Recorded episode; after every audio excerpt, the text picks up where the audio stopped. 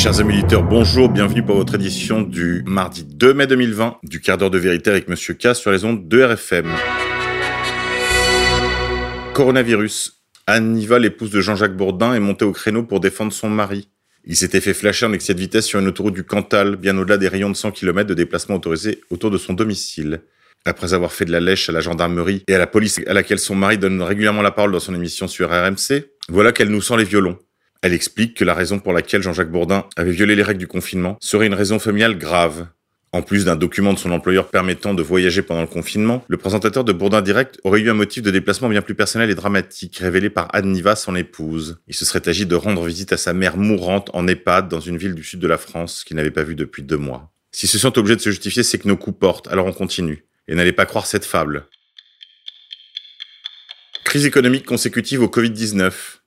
Baisser les salaires pour éviter les licenciements. Fragilisés par la crise sanitaire, de plus en plus d'entreprises proposent à leurs salariés de baisser temporairement leur salaire en échange d'un engagement sur le maintien des emplois.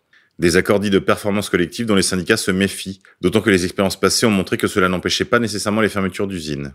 Faut-il accepter donc ces baisses de salaire en contrepartie d'un engagement sur le maintien des emplois? C'est la question qui tiraillera les syndicats dans les prochaines semaines alors que les entreprises fragilisées par la crise sanitaire sont de plus en plus nombreuses à envisager des licenciements. Certaines d'entre elles se disent prêtes à limiter, voire renoncer aux suppressions de postes en contrepartie d'un effort collectif. Exemple, la compagnie Ryanair qui menace par exemple de licencier des pilotes et personnels navigants en France, à moins qu'ils ne consentent à baisser leur rémunération pendant 5 ans. Du côté de De Richebourg Aeronautic Service, les négociations avec les syndicats ont déjà commencé. Le sous-traitant d'Airbus et Dassault envisage un plan social qui se traduirait par 700 suppressions de postes, mais s'engage à en réduire l'ampleur si les salariés acceptent de renoncer à leur 13e mois, ainsi qu'à leur indemnité de transport. Bref, ces baisses de salaire sont légales et entrent dans le cadre des accords de performance collective qui remplacent les accords de maintien dans l'emploi depuis les ordonnances de travail de 2017. Ce dispositif, dont la durée d'application ne peut excéder 5 ans, permet à toute entreprise de remettre en cause les dispositions inscrites dans un contrat de travail lorsque la conjecture se dégrade. Peu connu jusqu'alors, les accords de performance collective pourraient se multiplier au regard de la crise économique à venir. La ministre du Travail, Muriel Pénicaud, a elle-même appelé les entreprises en difficulté à privilégier ce dispositif plutôt que de recourir aux plans sociaux. Étude antichloroquine ou Lancet Gate. La directrice des ventes derrière la société qui a fourni les données de l'étude publiée sur The Lancet semble être une actrice porno. Ariane Anderson, Director of Sales, Surgisphere Corporation et Sky Daniels Blonde Cougar sont une seule et même personne.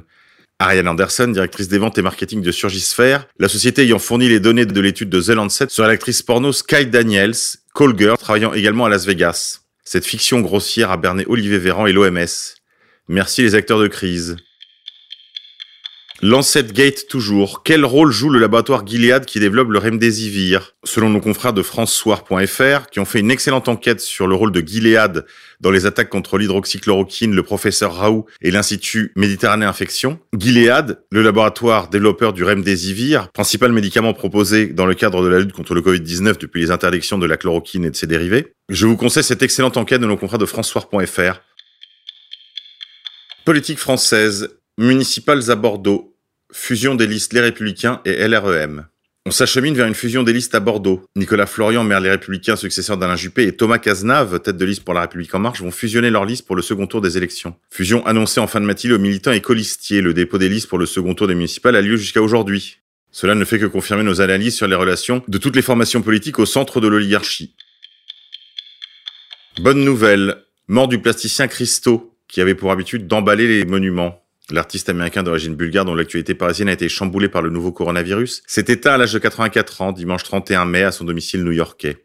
Il avait pour projet d'emballer l'Arc de Triomphe, ce qui avait été repoussé suite à la pseudo-pandémie de Covid-19. Le plus probable, c'est que cet emballage sera abandonné. Bonne nouvelle pour Paris et pour l'art en général.